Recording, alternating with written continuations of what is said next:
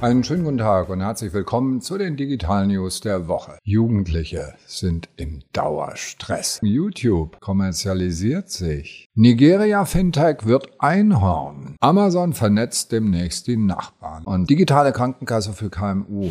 Jugendliche sind im Dauerstress. Warum?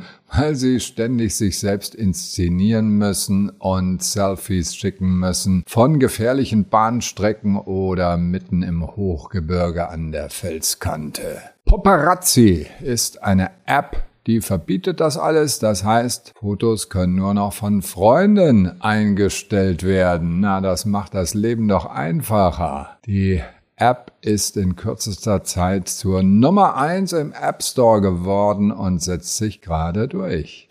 Nächste Meldung. YouTube kommerzialisiert sich. Zwei Milliarden Nutzer weltweit hat das größte Videoportal dieser Erde. Vier Milliarden Euro überweisen die pro Jahr an die Rechte. Inhaber dafür, dass die Leute lizenzpflichtige Inhalte konsumieren. Abos und Werbeeinnahmen sind die Haupteinnahmequelle von YouTube und Abos sind ganz stark im Kommen. Das letzte Quartal hatte die höchste Umsatzsteigerung ever. Es gab gerade ein Konzert von einer koreanischen Frauengruppe, die haben 300.000 bezahlte Mitgliedschaften verkauft. Das heißt, da bewegt sich etwas in Richtung digitale Produkte. Das ist auch für Sie als Unternehmen grundsätzlich interessant, einfach mal drüber nachzudenken. Wo haben wir digitale Produkte?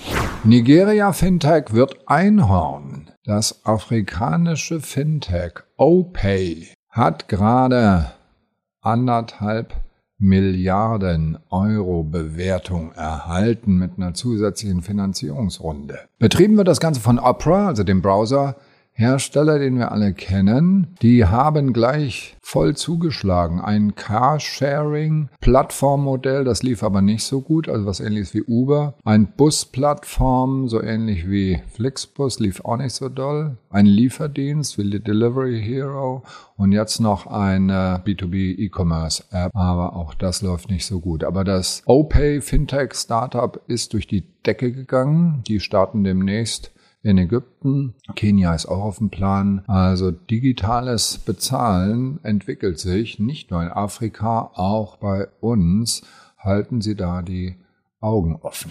Amazon vernetzt demnächst die Nachbarn. Amazon Sidewalk ist seit Juni ungefragt aktiv. Man muss aktiv widersprechen. Ansonsten werden Geräte wie Echo oder Ring durchaus das WLAN der Nachbarn nutzen, wenn das eigene WLAN ausfällt. Darüber laufen Türschlösser, Alarmanlagen, also durchaus sicherheitsrelevante Dienste. Es werden nur 80 Kilobit pro Sekunde abgezweigt und Amazon verspricht, es ist auf eigenen Frequenzen und alles verschlüsselt, alles sicher. Hoffen wir das Beste. Aber wichtig, IoT und Smart Home sind am Kommen. Also wir werden uns mit dem Thema Sicherheit noch mehr beschäftigen müssen, aber es wird auf jeden Fall kommen. Das erinnert mich so ein bisschen an das Internet in den 90er Jahren. Haben auch ganz viele geungt, das ist unsicher. Es funktioniert, ganz ehrlich.